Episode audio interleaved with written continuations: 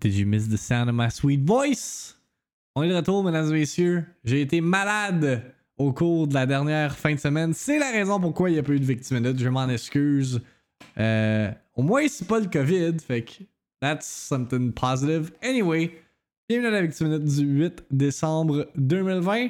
En manchette aujourd'hui, on parle de Cyberpunk 2077. Les critiques sont sorties pour le jeu hier. Donc, on fait un petit round-up des critiques positives ainsi que des critiques négatives concernant le jeu euh, de CD Projekt Red qui sort dans euh, quelques jours, dans moins de 48 heures, at the time of this recording.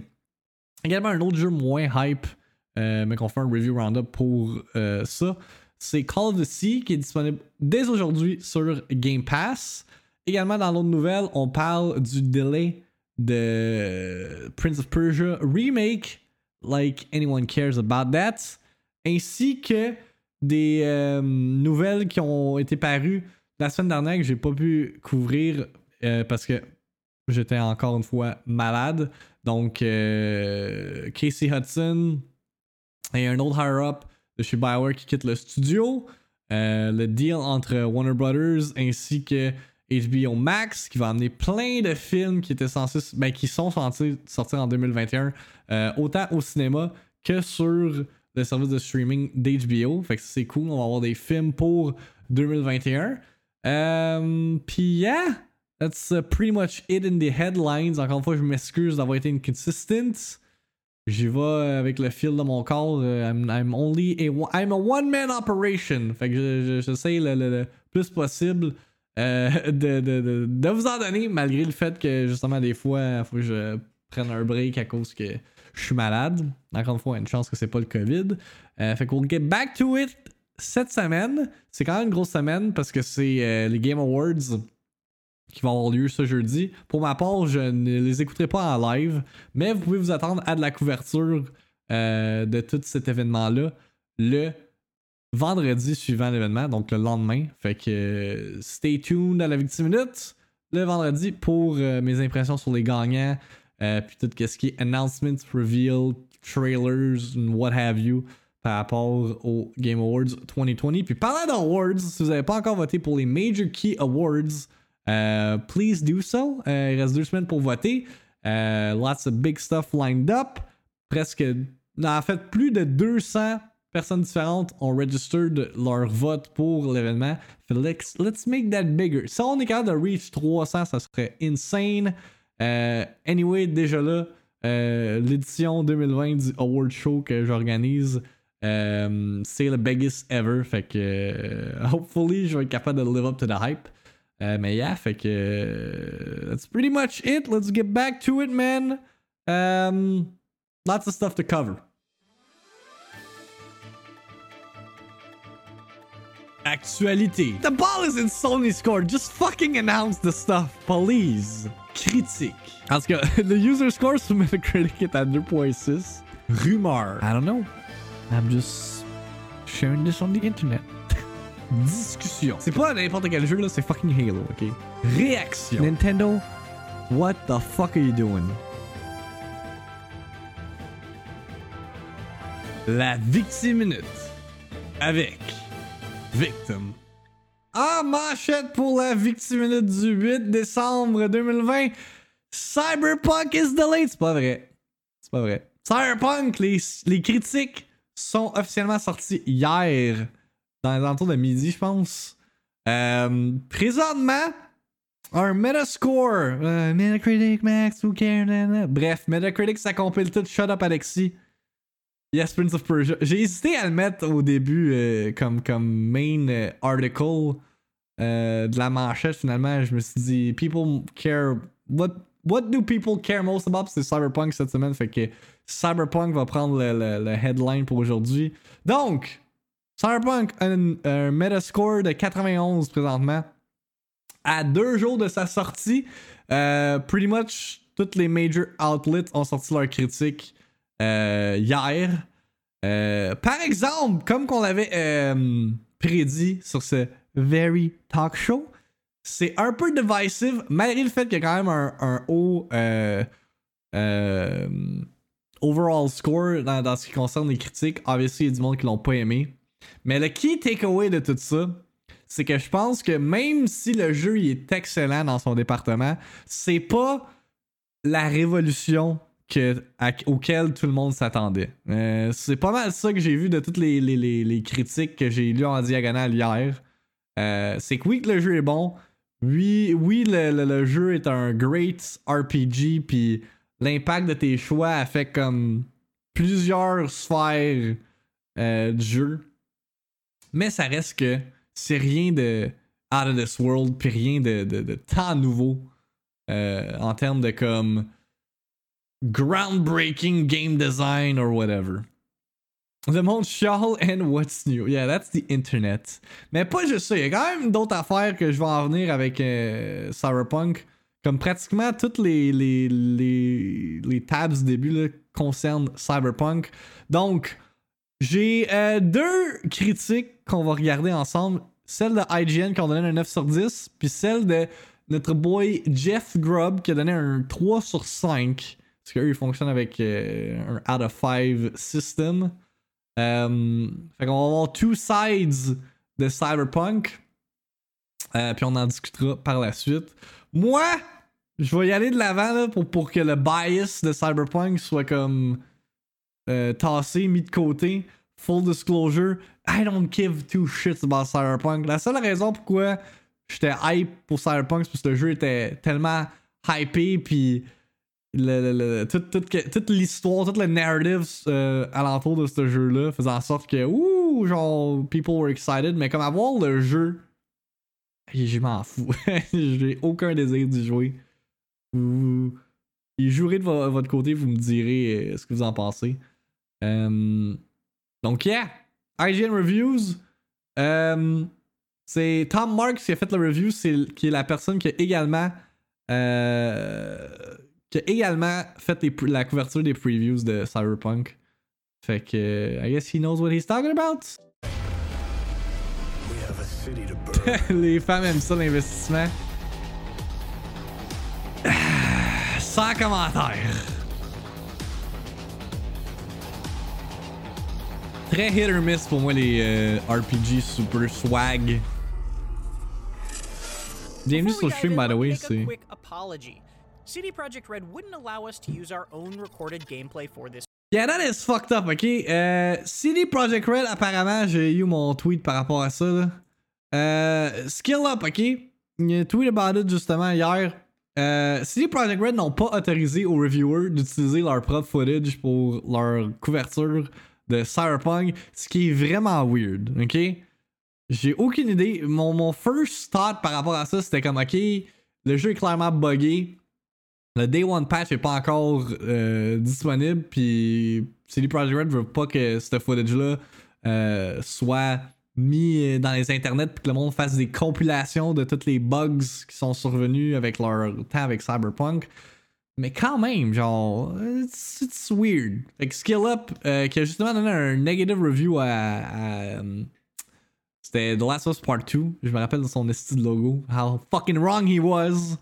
He tweeted out, I have finished Cyberpunk, but I will not have a review up today as I could not comply with CD Projekt Red's embargo requirement that prohibited us from using our own recorded gameplay in the review. Instead, we were told to use B-roll, which is basically trailer footage. Reviews should be should not be vehicles for rolling out more marketing materials, so I'll put my review up when I'm able to show you the reality of the game with my own footage. I'm also disappointed that no console review code was provided to any outlet. Console games are often reviewed without their day one or even day zero patches, so Cyberpunk would not have been special in this regard. It's really lame that no, no reviewer can tell you how uh, this game runs on console on the review embargo. I absolutely love this game, and I think CD Projekt Red did extraordinary extraordinary work, but it's clearly unfinished at this point, and no review relying on trailer footage alone can properly convey that. Puis encore une fois, c'est un autre case d'un big AAA euh, qui est un peu limité par les, les euh, review embargoes. Euh, je sais pas si vous vous souvenez, mais avec The Last of Us Part 2, il y avait également un weird genre embargo, genre requirements, où est-ce qu'il pouvait pas montrer de footage avec Abby Fait qu'ils pouvaient pas montrer aucun footage de, la, de la deuxième partie du jeu. Qui, qui est essentiellement one of the big parts, mais on s'entend que c'est quand même spoilery in some way. Mais quand même, tu sais, c'est. Anyway. Back to the review. this review. So, unlike a typical IGN review, what you're going to see while I talk about Cyberpunk 2077 isn't entirely representative of what I experienced when Sure, I played. But that restriction is only temporary. So, when it comes out, we'll publish a new version of this review with our own footage to show you exactly what I'm talking about. Also, keep in mind that we haven't gotten to touch the PlayStation or que, Xbox yet. it's a So video talking game, it's never finished. The PC version of Cyberpunk 2077. T'écouteras la vidéo de Scott Dawes GeForce RTX là-dessus. 3080 GPU. Il résume And now, on to the review. The quality of an Genre, open un world jeu pourrait être RPG delayed often à isn't l'infini. defined by the strength of its main story, but the side missions around it. With Cyberpunk 2077, CD Projekt Red has built an entire game around that philosophy. Apart from its surprisingly short but utterly compelling central questline, the vast majority of what you can do in Night City is entirely optional, but still extremely impactful. This more freeform structure isn't without its faults, including loads of distracting bugs, but the strength of the Mm, missions distracting, you themselves and the broad and interesting choices you have within them makes Cyberpunk 2077 one of the most exciting RPGs I've played in recent years. Damn, ils ont vraiment mis le paquet pour le review, Jesus Christ. You play as V, Kudos. a mercenary in Night City who ends up with the psyche of long dead rock star and anti corporate terrorist Johnny Silverhand trapped in their head. Yes, that's Keanu Reeves, though his performance is actually a bit stiff relative to the rest of the excellent cast. Damn, really? Whatever it takes to stop him, defeat him, gut him. If I gotta kill, I'll kill. But Johnny's sounds weird. confrontational relationship with V is wonderfully tense, acting as the anchor of the whole story. Cyberpunk 2077's opening hours do an incredible job of getting you invested in their struggle, and then Night City's sprawling map opens wide. If most game structures look like a redwood tree with a tall trunk that has paths branching off as you go higher, Cyberpunk 2077 is more like a large bush. You don't have to go far to have dozens of tangled branches within reach. Night City is so dense, hype, diverse, and consistently beautiful that there are opportunities to stumble upon unexpected sights and missions all the time. The scope is simply stunning, from the massive Genre, ça crée un genre de skyscrapers to the persona, maybe, immaculately yeah. detailed in-world advertisements that are plastered all over them. Cyberpunk 2077 feels like an RPG through and through. It's full of rich, beautifully presented Ouais. conversations and almost mind-boggling amount vidéo, of choice dernier vidéo, in t'as parlé, il est dialogue, fucking character good. builds, mission approach, and beyond. What's more, those choices can have a massive impact on both V's own story and the characters around them. I once made a suggestion to a character that later lost him his job. That decision altered every future interaction, and knowing that someone else might have a very different relationship with him made my playthrough feel more personal. C'est ça qui est insane I à penser de Cyberpunk. discover one of my favorite Ton missions un choix peut comme changer even offered to everything. player because of a single decision we made differently. Uh-huh. Realizations like this quickly became a common occurrence. The missions themselves are also largely delightful. My favorites range from infiltrating an extravagant parade to a series of detective missions where you actually need to collect evidence on your own to a deeply touching scuba diving mission. the fuck, tu vas all the way to befriending a sentient vending machine. The fact that Cyberpunk 2077 is able to have deep, affecting moments alongside lighthearted goofs and blaring sex ads without any of it feeling out of place is a testament to the strength of both its stories and the world they take place in. And remember, just because something is a side mission doesn't mean it's not important to the main story. Surprisingly, Cyberpunk 2077 only took me around 20 hours to beat the first time, but it was only after Really? reloading a save and spending another 20 hours completing side que missions 20 and befriending characters Tu that I went back to main finish story, the I story guess? again and found my ending options had drastically changed. After 45 hours, I've now found six wildly different endings and still have plenty more I want to do. Yeah, 20 While heures, this freeform structure is impressive, Ben- it did create a false sense that I was Pour un RPG, 20 heures. Mais c'est ça, c'est ça l'affaire. Peu importe comment tu, tu joues à ton, ton RPG, là. Moi, là, les RPG, là, de, de un RPG, c'est déjà hit or miss pour moi. Mais là, quand tu me dis que le jeu il dure genre 90 heures comme un Persona 5, tu me perds déjà. J'ai même pas, même pas mis le jeu dans ma console, esti, j'ai, même pas ouvert le jeu sur Steam. I'm already, I'm already done. C'est 20 heures, tu découvres le monde, tu t'investis dans ton personnage, c'est fine. Give 20 good hours, exactement, Puppet. Ça, c'est un- une bonne façon euh, de, de- de l'expliquer. C'est quoi, c'est genre, je préfère avoir euh, 4,25 cents que, un, une, euh, que 100, une scène, là, whatever the fuck l'expression c'est, c'est un peu ce minding-là. Là. I mean, people complain, mais Skyrim, si tu rush la story, c'est 20 heures-ish too. Ou genre Valhalla, 130 heures. Euh, je me rappelle dans 2000 quand on était good avec 8 heures. Yeah, people are. Gamers are. are so entitled. Three percentages relating to different aspects of V's journey are presented like progress trackers in the menu, but they don't actually function that way, making them frustratingly misleading. Ouais, ça, les jeux vont être 60 heures, personne va y finir. the openness of Cyberpunk 2077 is pretty remarkable. Beyond the big story decisions, you also get the good old fashioned choice of how to kill or politely incapacitate your enemies. There are no character classes here. Ça, par exemple, c'est le- invest c'est points le genre- c'est l'affaire qui m'intéresse le plus dans le jeu. perks within each of those. Le genre example, if de you're planning to go Deus Ex kind of gameplay. Make enemies slower to detect you, and its stealth perk page is full of additional boons like increased of Us, c'est environ speed 24 or unlocking heures. an aerial takedown. Perks will also prends ton temps. naturally improve as you Yeah, use them, making the stealth. system wonderfully flexible. Combat opens up gradually as well. While I didn't love the gunplay initially, I eventually found unique weaponry and clever cybernetic augmentations that elevated it above simple pointing and shooting. Some guns can charge up and shoot through walls, while others fire bullets that seek out enemies. Ah, Aïe, And Alexis, comme yo. weapons add unique Spider-Man, c'est l'exemple parfait d'un jeu qui est pas euh, full price, qui dure. Si tu fais juste le- le- les story missions, ça dure quoi 6-8 heures. Après ça, t'as plein de side activities. Je- veux re- replonger dans, dans Spider-Man euh, down the road. she looks. Add in cyberware that lets you slow time, double jump, and more, and Oh my just God, like of c'est Kojima. find Tu connais Kojima, c'est, euh. Get used to It never that. becomes the most complex stance, especially with stuff Charles like the Naviska. mashy melee options. What's up, but It's Kefren? one that I felt I had complete control over choreographing. Of course, my V's policy was always to try sneaking before going loud. Similar to combat, stealth isn't much deeper than crouch walking out of sight, but planning my route and using quick hacks to do things like blind guards can be an engaging and fun puzzle. Like in a Deus Ex game, I was able to complete some missions without ever drawing a weapon, which is rewarding in a different way than cutting off someone's head with mantis blades. When things do get loud, though, a special commendation needs to be given to Cyberpunk 2077's music. The soundtrack is fantastic throughout, but the combat music stands out, driving the pace of fights directly.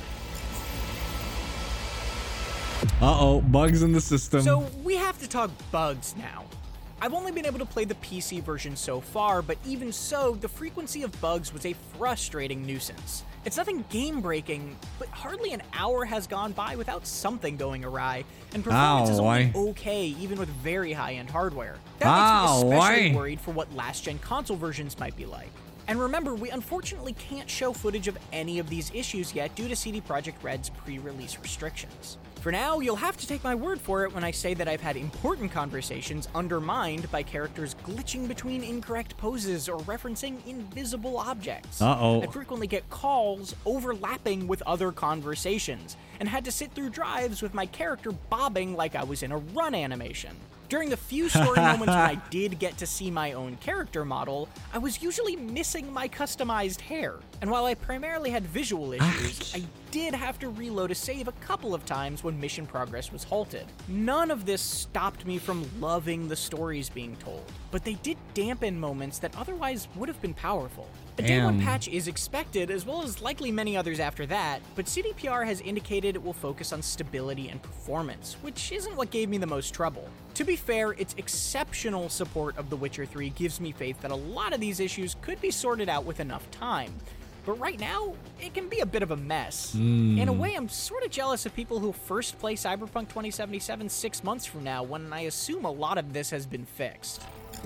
Yeah, c'est sûr. Est-ce que ça va être on the level de genre Fallout 76? Cyberpunk Je 2077 kicks you into its dazzlingly dense cityscape with few restrictions. It offers a staggering amount of choice, and your decisions can have a tangible impact on both the world and people around you. Those stories can be emotional, funny, dark, exciting, and sometimes all of those things at once. En autant que c'est the main Fallout quest may be shorter 76, than expected when taken on its own. People are gonna the be, multitude uh, of optional missions available can have a c'est sûr qu'il y en a qui vont surprisingly powerful effect on where V and Johnny's story ends up. It's a shame that frustratingly frequent bugs can occasionally kill an otherwise well-set mood. C'est ça l'affaire, c'est le mot 2077 qu'il emploie. Frustratingly. Frequent bugs, man. A donné un 9 out of 10 flexible design makes it a truly remarkable RPG. For more Cyberpunk 2077, be sure to read my full written review on IGN.com, or watch our breakdown of the Cyberpunk world's story leading up to it. And for everything else, keep it right here on IGN. Les bugs qui a parlé, y a rien de nouveau là-dedans. Non, c'est sûr, c'est comme chaque jeu est buggé, mais comme. L'affaire qui arrive avec Cyberpunk, c'est c'est un jeu qui a, été delayed 4 fois. Qui a un development cycle de quoi 7 ans, même peut-être plus. Si tu penses au, au pre-production, ou si t'inclus le pre-production euh, dans tout ça. Fait que c'est un peu comme genre un- une déception le fait qu'il y a autant de bugs là. Là, ça fait 4 fois que tu repousses et tu le shoot fucking crappy au reviewer. Mais c'est ça qui est décevant. Mais tu sais, who knows tout ce qui s'est passé dans le development cycle de ce jeu-là, outre euh, what we heard. I'm telling you, they gotta make a documentary on the development of CD of uh, Cyberpunk at CD Projekt Red. Fait que ça, c'est une critique plutôt positive d'IGN. Comme vous avez pu voir, il y en a un 9 sur 10. J'ai euh, une critique un peu plus. euh, pas négative, mais un peu plus. Euh, comment dire? Pas réservé. Safe. I don't know. Jeff Grubb de Venture Beat. euh, lui a donné un. Wait for it. Un. Il a donné 3 losanges sur 5. Fait que let's see what he had to say dans sa critique vidéo. busy. Let's do this. I'm Jeff Grubb. I write for GamesBeat.com. Cyberpunk 2077. It's out December 10th. I've played it. I think it's a good game. I am on the fence about whether or not it's a great game, and I want to talk about that with you right now. Hey, nice Uh. So let's do that. Uh, Cyberpunk 2077 is a promise. It is a different promise to different people. And for many, ça. it's a blockbuster sci fi follow up to The Witcher 3 Wild Hunt. Uh, and it's going to do everything that game did, but bigger. Uh, for me, it was the promise of the next generation of interactivity and Exact. simulation and choice. Le jeu est and, trop and the effects that you could have on a game world. Selon moi. And now that I've played it myself, I think that developer CD Projekt Red delivered on the the AAA thrill ride with great quests and great characters in a thrilling setting. Uh, that that much it, it did, uh, but it isn't much more than that, and so that's where I personally am wondering: is it is it a great game? In Cyberpunk 2077, you control the character V who lives in Night City and is looking to make a couple of big scores to enter the upper echelon of the criminal underworld. What Cyberpunk really is, though, however, is a big open world action role playing game. Uh, what it's not is a look at gaming's future. Instead, it feels like Mm. a summation Mais- of where we come in gaming since the Xbox 360. I mean, le jeu est en développement depuis crissement longtemps. Tu sais, ils ont pas changé l'idée de base midway through it. Fait que le, concept reste le même since day one. Fait comme je, on dirait que c'est ça que je dis encore une fois, c'est que le jeu a tellement été hypé parce que si c'était CD Projekt Red, yada yada, c'est leur prochain jeu après The Witcher qu'on s'attendait à comme euh, le, le- comme Max Nevralgic dit le second coming of Jesus Christ puis finalement c'est pas le cas, you know? Euh, un studio qui prend ce risque. On verra dans les prochaines semaines si le risque valait la peine. Je pense qu'au final, c'est juste bon pour l'industrie et on s'en fout que ce soit pas un Game of the Year. Non, c'est sûr, Sambro, je dis pas le contraire. C'est juste que comme. People have been waiting for this game for fucking forever. Là. Genre, je pense à Mike. Mike, lui, s'attend à comme le jeu qui va changer sa vie. esti. It's probably not gonna be that. On un fucking hype trop immense à propos d'un simple jeu. True. It feels like a game built by people looking around to see what works, like Grand Theft Auto's open worlds, Watch Dogs hacking, Assassin's Creed's quest filled maps, uh, Fallout's combat and character progression, uh, Mass Effect's dialogue system, Batman Arkham Knight's crime scene investigations, and every game's skill trees. euh, Um, at the same time, Cyberpunk doesn't try much new. It, it feels big and expensive, and getting all of these parts to fit together seems like an impossible challenge. But because of this, Cyberpunk 2077 is a Mais c'est ça, GM. where we are. C'est exactement ça. Ça, là, c'est, ça, c'est le, le- le- le phénomène of the internet. OK? C'est que le- la personne va rien dire, mais l'Internet se, se bâtit des idées sur des faux concepts qui font en sorte que le monde pense que justement c'est le, le- le second coming of Jesus Christ quand c'est. I mean, it's a- it looks like a good RPG. It looks like a good open world avec des personnages intéressants, des quests intéressantes. Mais comme de là à dire que c'est une révolution dans l'industrie du jeu vidéo, c'est peut-être un peu too much. and not at what is next. I will be surprised if in five to seven years we are playing a game and we say, oh, they took this from Cyberpunk. Hey, what's Uh, up, I gentlemen? think- c'est I think vrai, that's c'est l'autre-là comme fille. But you don't have to do Another a bunch one. of new stuff to make a good game. You don't. Sensei Kush, Uh, and- merci inno- pour innovation is great, but it's not it's not necessarily Hey, what's uh, up, what Dad? makes spending 60 Yeah, to ça, 70 c'était moi en dollars on a semaine. video game feel good. In my um, bed. And it- you know, if you're Avec coming here for the quests and the characters, face. CD Projekt Red delivered. So playing this game before most of the world is an odd position to be in uh, because I am torn due to two questions: Is the game good, and does it live up to expectations? And I think when it comes to characters and quests, I will the answer to both those questions is yes. I don't think it should surprise anyone that the studio that made The Witcher 3 made another game with great quests. It's arguably what the studio is best at, and that holds true for Cyberpunk. And yes, the visuals and ray tracing are really stunning, and the world building Ray tracing. impressive. But Cyberpunk is at its best when you're putting together the plans for a big job with a cool cast of characters. Uh, the game still has a small bag of verbs that it relies on for these quests. You're primarily shooting or sneaking, a few other things here and there. Uh, but CD Projekt Red keeps things fresh by breaking each quest up into stages o- of missions that naturally build on one another and also reveal more about the world. These are massive strengths of the game. One quest that I liked in particular uh, started with me trying to track down an engineer for uh, important story reasons. Ah, That led me to RPC, one of the pense que c'est city's many RIP, là, dans les fixers, who are people who put together jobs for for like cr- the criminal underworld and also are all used car salesmen. Strangely, um, tells on the thing on the information that I needed until I paid her. So that gave me a chance to try to collect some money by doing side jobs and gigs, which is a big part of like the quest log that you're gonna get.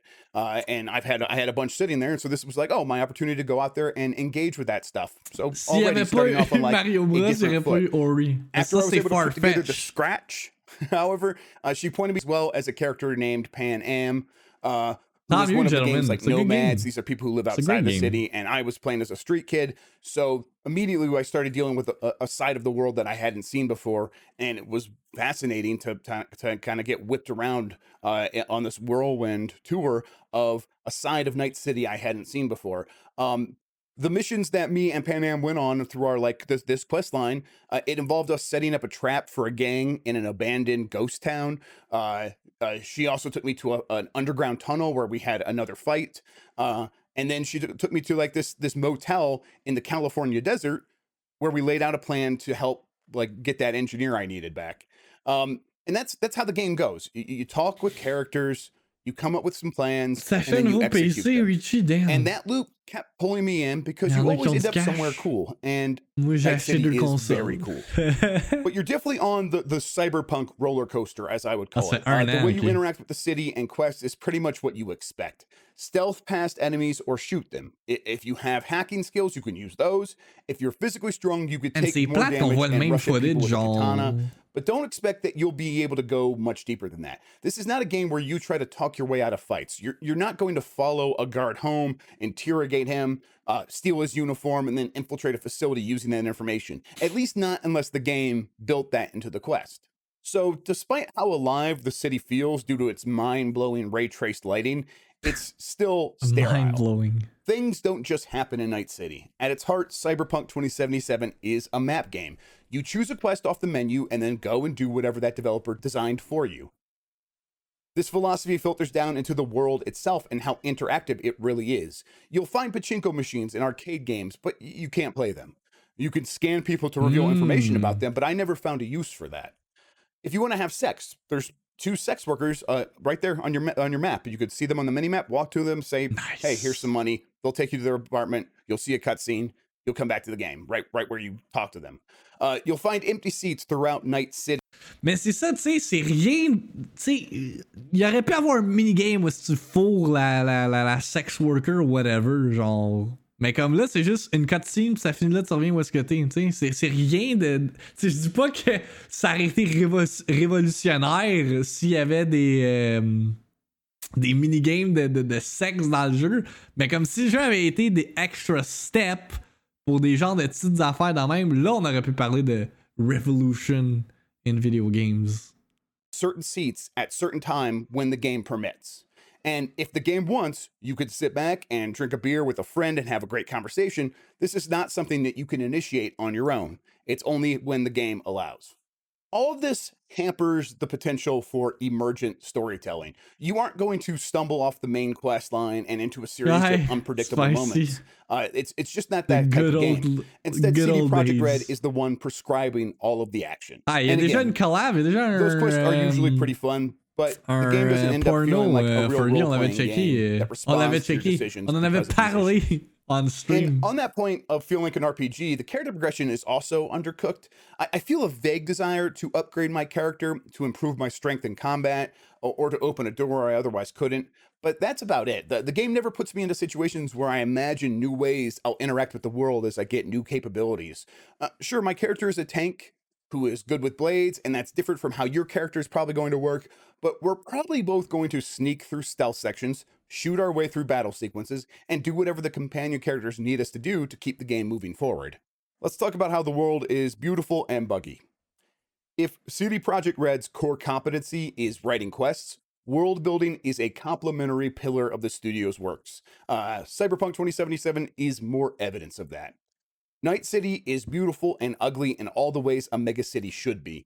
Every time you turn a corner, the game reveals another startling angle of the urban environment, and it makes Night City feel menacing and inescapable. And the visual fidelity and art both contribute to this sensation. The streets are packed with people and vehicles. Giant, colorful holographic a- advertisements shoot into the sky. Neon lighting alerts you to restaurants and sex shops.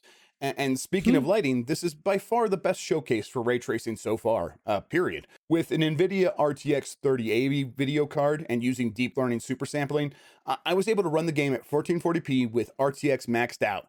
This includes well known RTX features like shadows and reflections, which look great, but also includes RTX global illumination. Ça, c'est toutes Uh, les CD Projekt Red uses a hybrid Playroom GI system that do- that doesn't use RTX for like when light bounces off of other objects, but uh, but any and all direct lighting I think is happening with ray tracing, shot out of his mind. a huge difference.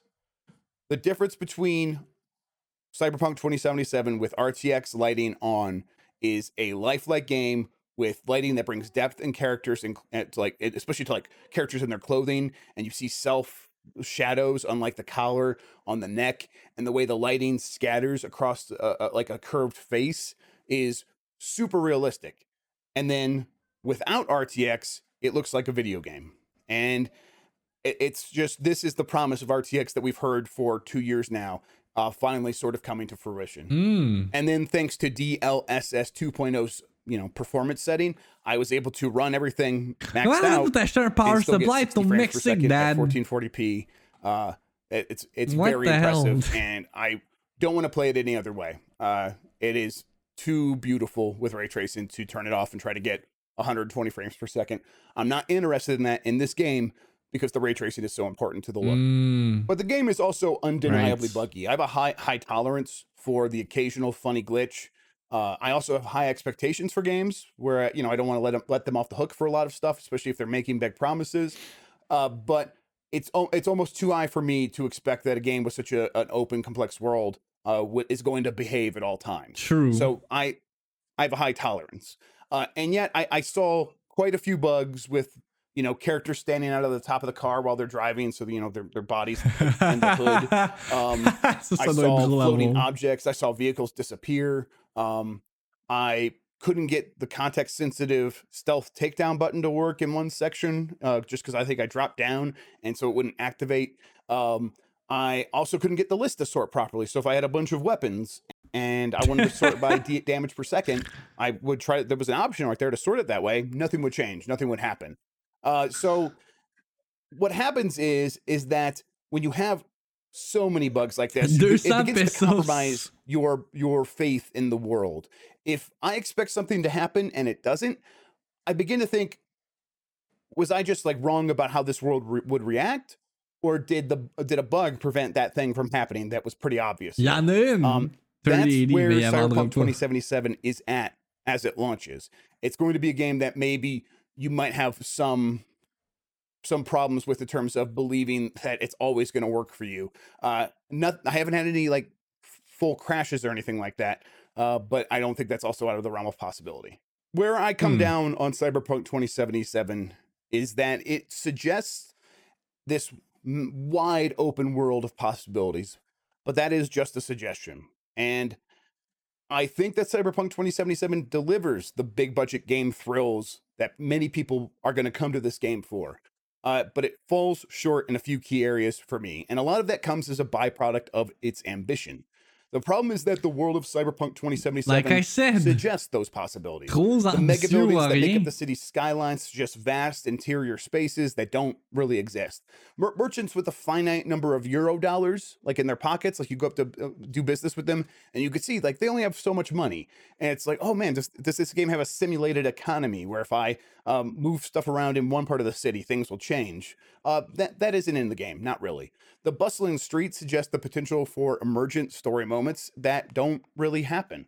Um, and of course, no game has all of those things on top of everything that Cyberpunk does offer. But the point is that Cyberpunk 2077 is so ambitious that you do expect more from it. And when something is missing, it, it hurts the it Mais hurts personne, c'est ça l'affaire, c'est que personne a dit qu'on doit s'attendre à plus que le jeu est depuis le début. Where the fuck did that came from? Ça, ça vient de l'Internet, mesdames et messieurs. L'Internet a créé cette fucking hype-là. experience that much more. Um, it's like the a good example of this. There's a food vendor that hangs outside V's apartment uh, in, in that his part of Night City. Uh, and this food vendor's stall, it looks really attractive. It's it looks like something out of Blade Runner. You know, you have the steam running, uh, rising off the food, and there's the the, the nice lighting. if I was in Los Angeles walking down the street and I saw that and I was hungry, I would love to just stop there, sit there, and t- and eat.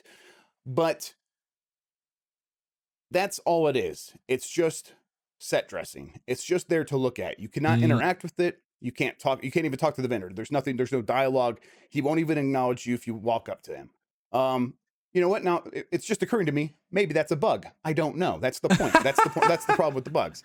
Is that could be a glitch, and I, I just don't know. Uh, and maybe that's what's preventing me from talking to that vendor. But th- this sort of thing happens a lot where you see something happening, and it's really just there wait, to suggest is that a bug? there's something more happening under the surface. Finalement. And if you try to go scratch at that instead of staying on staying on the main quest line, you're going to find that most of the time there's not much else going on there. It's just there to look like that bustling world and uh, not to ensnare you in that bustling world. It's not there to bring you in and I just slammed my keyboard, but we're finishing up, so let's just get through this.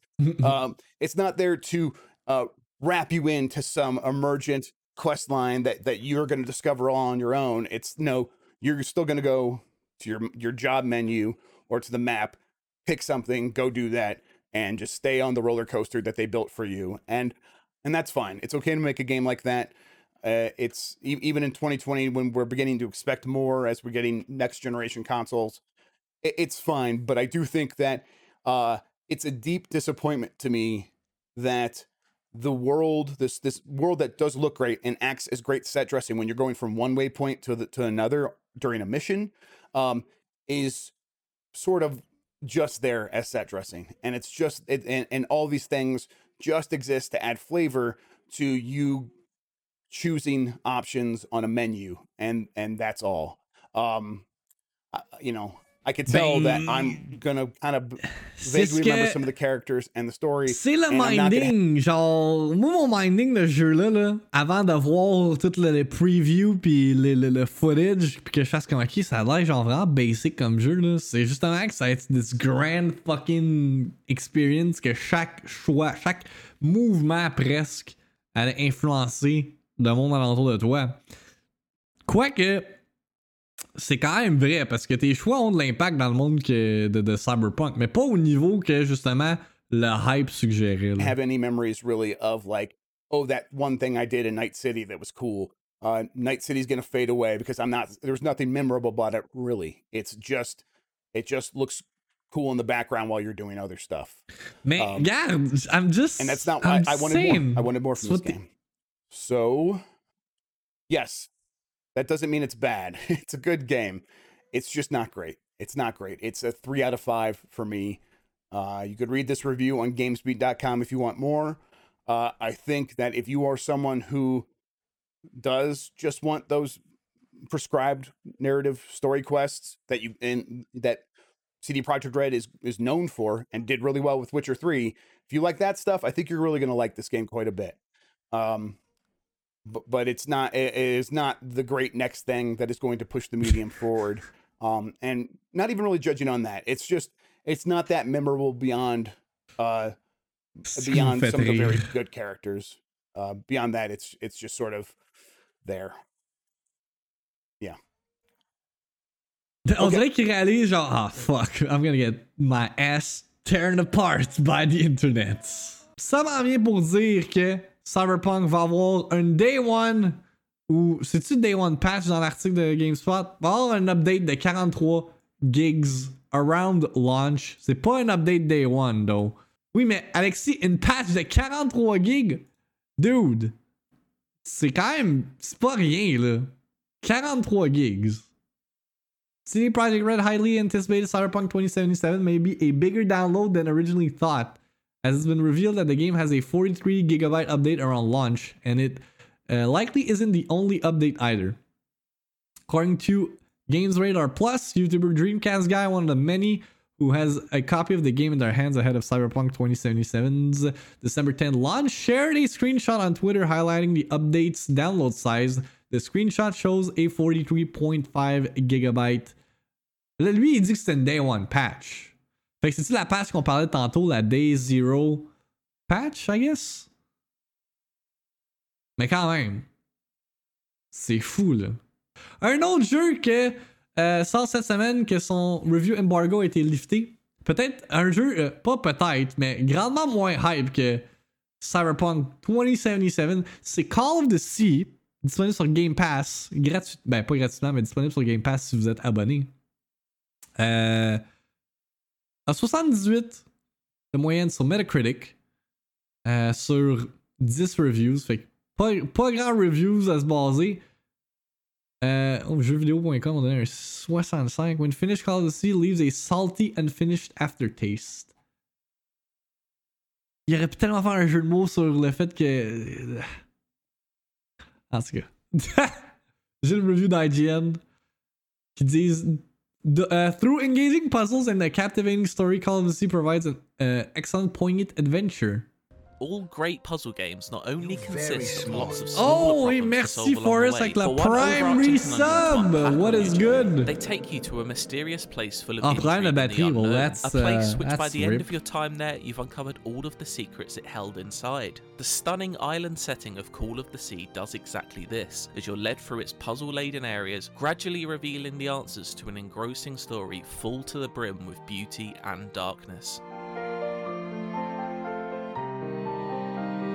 It's clear from the get-go of this four to five hour first-person adventure where its Oh, inspirations came four from. to the five shadow hours. of Lovecraft I'm hangs heavy over the island, with echoes of otherworldly creatures and pearlescent the colour out of space tones littering the landscape at times. Never does it descend into pure horror though, and stays firmly put in Ah, the more l'ai dreamlike elements of the Mais quand on a regardé les- les gameplays, il avait l'air- ça avait l'air plate. also present. In particular, the shape of water appears to have a big influence throughout. Romance, fantasy, and well, water are big themes here. Here. It's fundamentally about the lengths we'll go to for the people we love. And like True Love, Call of the Sea is reciprocal. The more you invest in its characters Fixing and story, our- the more gratification you'll ultimately game. receive when choosing between its equally effective and poignant endings. Call of the Sea is not without a sense of adventure though, and borrows heavily from the 19th century novels of Jules Verne and H.G. Wells as you travel to a mysterious location and unearth its history as well as the remnants of an ancient civilization. There's a genuine feeling of discovery as you follow in the tracks of your character's explorer Yeah, husband Tenable. Harry. You play as Je vais sûrement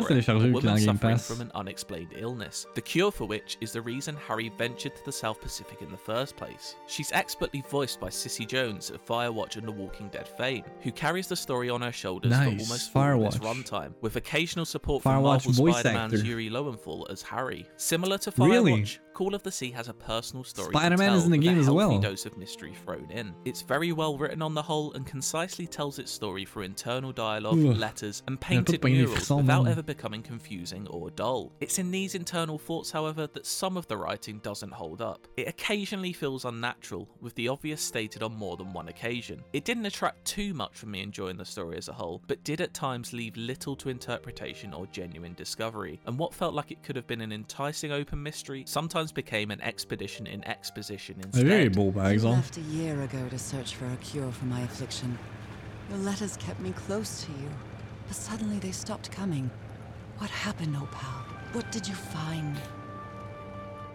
An Yes, adventure I game played- is only as good les as its deep puzzles, thinking though, games, and in this regard, Call of the Sea. Firewatch, As much as its story and aesthetic influences are clear to see, its gameplay is firmly rooted in classics such as the Myst series. Each chapter tends to have one large puzzle to solve in order to move on to the next area, and it's surrounded by numerous smaller problems to solve in order to find that main solution. They start off fairly basic, but build in complexity as you move deeper into the heart of the island. Some conundrums share similar Je mechanics, sais pas, whether that be Deep Aim, je translating symbols or pressing Journey, a series oui. of disparate buttons in the correct order, but no two are identical. There's a sense of progression in difficulty that goes hand in hand with the story. I meaning the wanna puzzles play it, though. A real sweet spot for me, and my head felt appropriately scratched. They were never so simple that I felt I wasn't being challenged, but also never obtuse to the level of me being stumped. This is much appreciated, as with a story-heavy Comment game s'appelle le jeu, là, avec never plein de want puzzles, to là, euh, slowed euh, as you await The the next Witness. plot developments. It's a hard thing to balance, but Call of L'affaire the Sea The Witness, achieves c'est que this t'avais throughout. It tellement de constantly puzzles brings in one shot, surprising new my mechanics and brain ways can to move only around take as so well. much Each at new set of once. puzzles brings a new set of ideas to the table, whether on land or occasionally Ah, c'est sûr, underwater. Alexis. A favourite section of mine had me trying to bring an oversized dormant organ back to life. Mais j'ai hâte de work replonger out dans how to play the Immortals, là. correct series of Faire les musical notes in shrines, order là. to proceed. There's always a It's be satisfying good. payoff to these larger puzzles as well, in the form of significant narrative advancements or pure visual spectacle. Each of these areas will have you travelling back and forth between locations in order to do things in the right order. This can become a little laborious over time, as Nora isn't the fastest walker, and while you can move slightly quicker by running, it isn't enough Tomb Raider? boost to ease the pain. What does make slowly euh, strolling your way across the island and back more pense que je l'ai bearable is that there's plenty of stunning scenery to take in. Each biome houses its own delights, whether that be the tropical tones of a bird song filled clearing or the harsh crashes of waves set against lightning poetically cannoning off a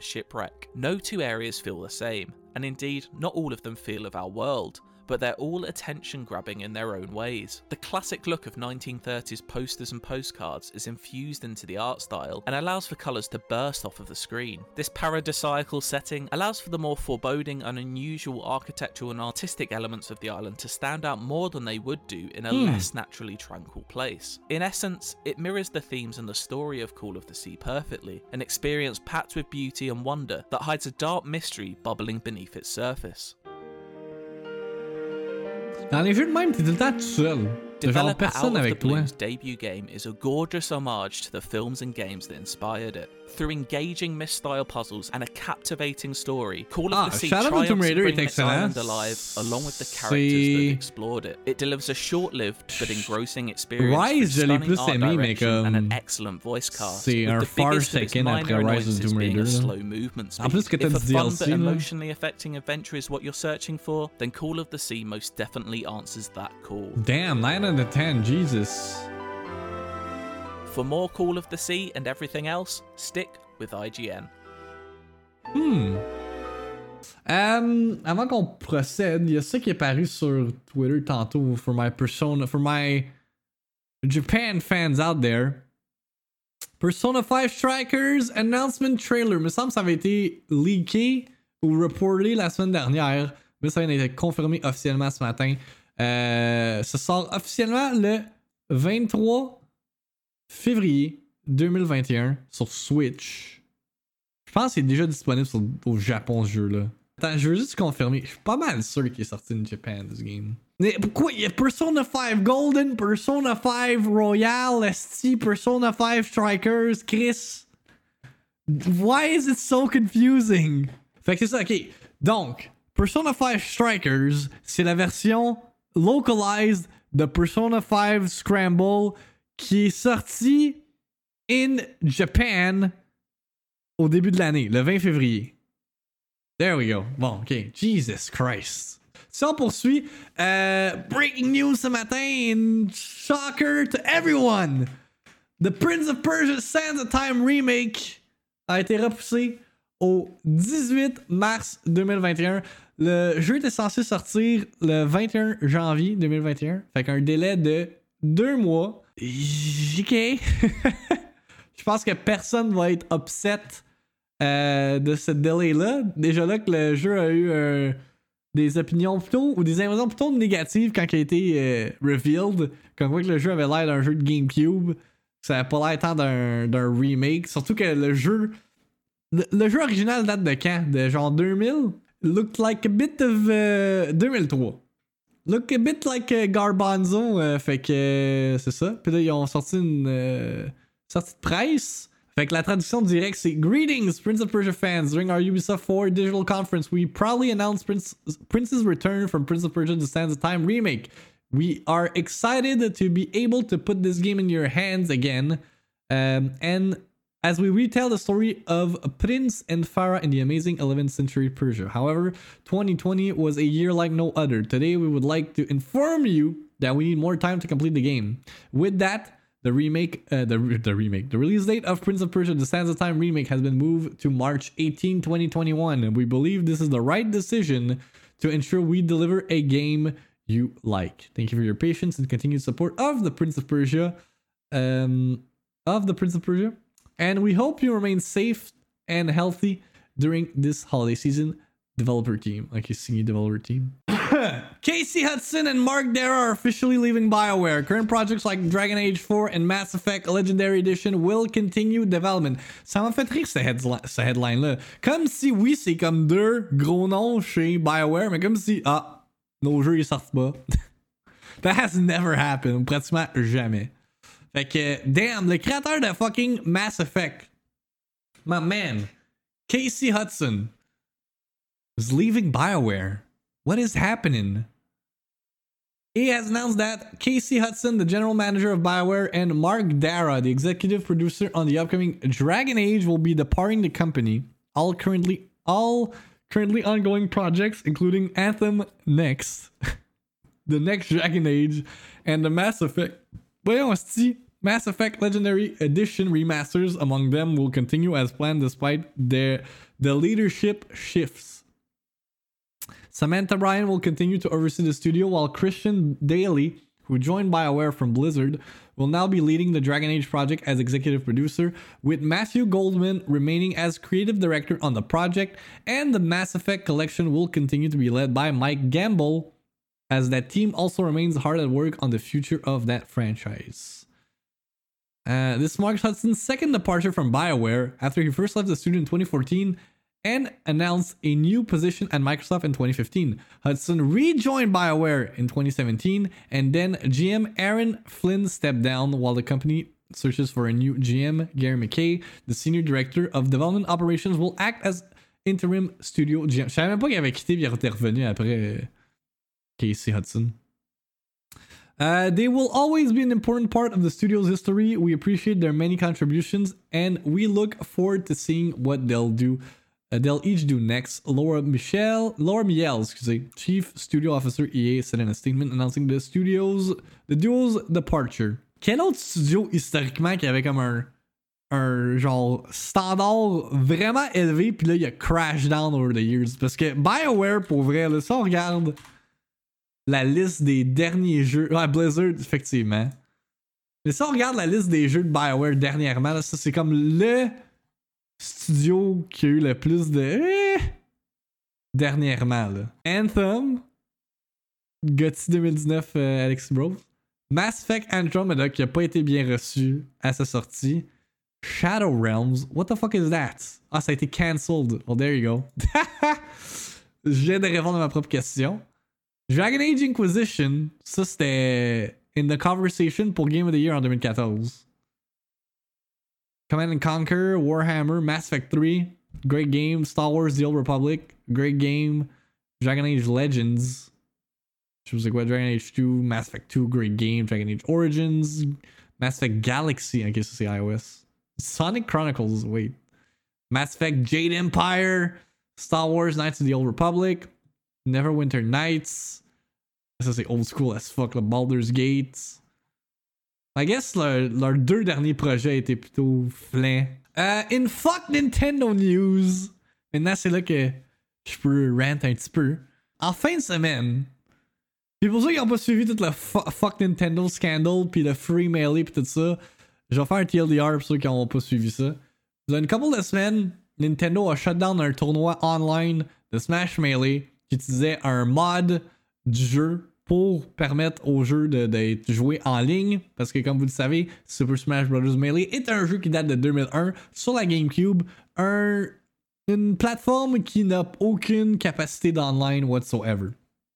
Donc, la communauté compétitive, vu que Smash Melee c'est un des plus gros e-sports en termes de, de fighting game, euh, un dude a modé le jeu euh, via emulation pour euh, que les gens puissent jouer en ligne avec un affaire qui s'appelle Rollback, qui fait en sorte que c'est quasiment comme si tu jouais en, en in-person, euh, vu que la, la faible quantité de lag. Par exemple, Nintendo était pas content de ça, fait qu'ils ont pull le plug d'un événement qui euh, orchestrait tout ça. Puis ça a créé tout le mouvement Free Melee, Save Smash. Mais là, Nintendo, je sais, je sais vraiment pas c'est qui qui prend les décisions exécutives là. Les higher-ups là. You gotta do something. Mais en fin de semaine, il y avait un tournoi de Splatoon. Puis 30% des équipes de, de ce tournoi-là de Splatoon avaient des noms euh, qui, qui, qui montraient leur support euh, à la communauté de Smash avec des noms genre Free Melee euh, 221, Free Melee 227, euh, Element Free Melee, Meleetation et Nintendo est allé de l'avant. Pas les, pas les tournament organizers, Nintendo themselves sont allés de l'avant. Ils ont cancellé le fucking live stream. Est-ce que ça a aucun sens? À cause d'un nom. Juste pour montrer leur solidarité envers la communauté de Smash. Nintendo est très Nintendo, au lieu de hire dude pour fixer something, ils cancel everything. Ça, ça aucun sens. Why the fuck would you do that? Puis, encore plus un gros fuck you suite à ça, c'est que euh, la communauté de Splatoon s'est rassemblée. Ils ont quand même fait leur tournoi avec toutes les équipes qui sont listées juste là. Ils ont encouragé la communauté à donner de l'argent pour le price pool. Le price pool était plus élevé que ce que Nintendo offrait. Mais ça n'a pas de sens parce que je vous ramène way back, ok, quand la Switch a été annoncée, ok? Advertise fucking esports. Uh, what game is that? C'est pas Smash, mais Splatoon. I have no words at this point. Où est la concurrence dans votre message, Nintendo? It makes no sense. Puis encore plus, là, il y a un report, je sais pas si c'est véridique ou non, mais ça fait plusieurs fois que je le vois. Mais euh, Erika, qui était un, euh, un, grand, un, gros membre de la communauté euh, de Smash puis de Nintendo, euh, a malheureusement décédé l'année dernière. J'en ai parlé sur le stream quand ça s'est arrivé. Puis lui, c'était un. un en fait, il était très vocal par rapport aux Joy-Cons quand il jouait. Fait que lui, il est comme bâti son mouvement euh, des Joy-Con des Joy-Con Boys. Ça, ça a fait en sorte qu'il y a des gens qui sont allés de l'avant puis ont fait des Joy-Cons à l'effigie de. Je sais pas s'il y a une image dans l'article de, de Polygon. Euh, Mais on fait des Joy-Cons à l'effigie de justement tout ce qui est Joy-Con Boys. Puis Nintendo shut that down également. Puis le pire, c'est que c'était tout pour de la charité. No profit to be made. Asti. Asti que j'adore le drama. Si j'écoutais pas Victim, je serais pas au courant de tout ce drama. Yeah, ça c'est du Nintendo specific drama. And God knows, j'adore Nintendo, mais des affaires de même font en sorte que je n'achète pas Hyrule Warriors Age of Calamity à sa sortie. c'est tellement pas vrai. Pas, surtout pas parce que j'ai acheté une PlayStation 5 ou une Xbox Series X j'ai pas acheté euh, of Calamity. But hey, Warner Brothers has announced that it will send its entire 2021 slate to both theaters and HBO Max. Fait qu'on va avoir Matrix 4 l'année prochaine. On va avoir Dune. On va avoir The Suicide Squad. Mais là, j'ai pas encore lu l'article, mais je l'ai regardé pour euh, vendredi, quand ça avait été annoncé. Ça vient ici au Canada également? HBO Max. Nouvelle télé, puis plein de films nice. Yep. When Warner Brothers announced that Wonder Woman 1984 would land on streaming service HBO Max on Christmas, the same time it debuts uh, in theaters, many expected to be an isolated experiment in response to the unprecedented pandemic. Instead, the studio will deploy a similar release strategy for the next 12 months. In a surprising break from industry standards, Warner Brothers' entire 2021 slate, a list of 17 films that include The Matrix 4, Dune, uh, In the Heights, The Sopranos, uh, The Many Saints of Newark, Suicide, and The Suicide Squad, will debut both on HBO Max and in theaters on their respective release dates. The shocking move to release movies date and date underscores the crisis facing movie theaters and the rising importance of streaming services in the wake of a global health crisis that's decimated the film exhibition community. Holy shit. Fait que faut, faut, falloir s'abonner à Crave. C'est laid, Crave. Fait que, yeah, est-ce que vous pensez que ça va être la, la death of movie theaters à partir de maintenant? Parce que là, juste besoin d'un abonnement. Ça parle pas de- d'abonnement plus payé pour le film. À moins que ça dit plus loin. Ok, will be available to HBO Max subscribers for 31 days. Fait qu'il faut quand même que tu te grouilles. Tu peux pas juste comme acheter ou t'abonner un, un- une journée puis tout écouter les films que tu vas regarder en one shot. Entre le cinéma et le regarder dans mon salon, c'est quand même pas la même chose. Non, c'est ça. Sais, quand tu vas au cinéma, c'est plus une expérience. Tu sais, t'as le big screen, t'as le siège, t'as le popcorn. Le popcorn, là, si vous voulez qu'on débatte là-dessus, le popcorn, euh, popcorn à la maison est vastly différent que le popcorn au cinéma. Je sais pas qu'est-ce qu'ils mettent dans leur calice de popcorn, mais ça goûte différent. J'ai comme la misère à penser que. hum, Surtout en ce moment. hein, J'ai de la misère à penser que les films vont continuer, vont juste strictement être disponibles au cinéma, you know? I'm really excited for this. Encore une fois, deadline. Oscar Isaac to star as Solid Snake in Metal Gear Solid live action movie. Donc, un nouveau film, euh, pas inspiré, mais euh, créé à partir d'une licence de jeu vidéo. Euh, Oscar Isaac, là, c'est sûr qu'il n'y a pas de beard, mais si on prend Oscar Isaac dans Dune, avec du grizzled beard, là, peut-être pas aussi intense, mais barbu, uh, can kind of see it. Fait que Metal Gear Solid Movie will be directed by Jordan Vogt Roberts, qui a fait Kong Skull Island, and written by Derek Connolly, qui a fait Kong Skull Island, uh, Detective Pikachu, Jurassic World. No production date yet. C'était ici qu'on va se quitter pour aujourd'hui, mesdames et messieurs. Merci d'avoir été là en grand nombre, as usual. Um, I'll try to make up for the lost time cette semaine avec le content, comme vous savez, euh, comme à l'habitude, Victime Minute disponible en rediffusion sur euh, Spotify. Merci. Merci Brain de fonctionner. Spotify, Apple Podcasts, Google Podcasts ainsi que YouTube. Euh, 24 heures après l'enregistrement en live sur twitch.tv slash victim. Euh, faut que je me remette là dans le beat des TikTok. Ça, fait un bout que je n'ai pas publié. Euh, probably gonna shoot a couple today. Je vais définitivement faire un review roundup pour Cyberpunk, puis peut-être faire un pour les sorties de la semaine. Euh, Sinon, quoi d'autre aujourd'hui est annoncé? Je me rappelle même plus de quoi qu'on a parlé aujourd'hui.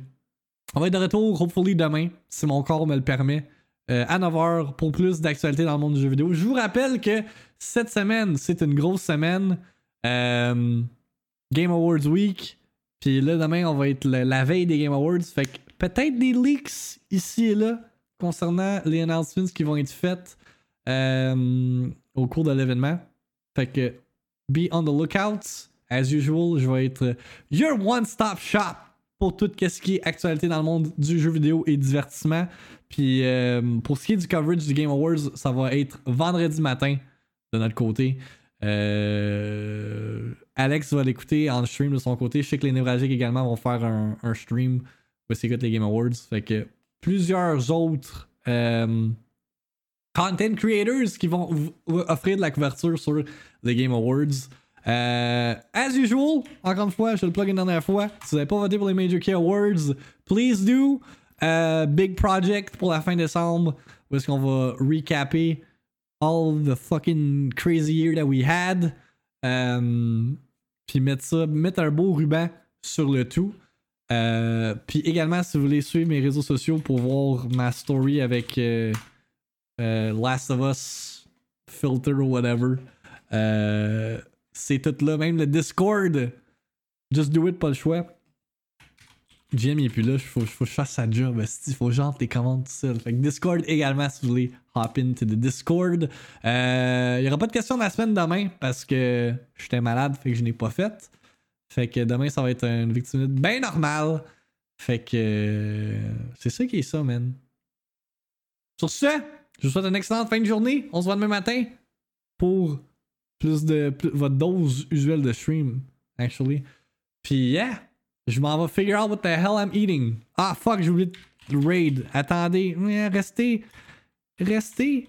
On va aller dire what up à Epic Joystick qui joue à The Greatest Zelda Game qui est pas Zelda.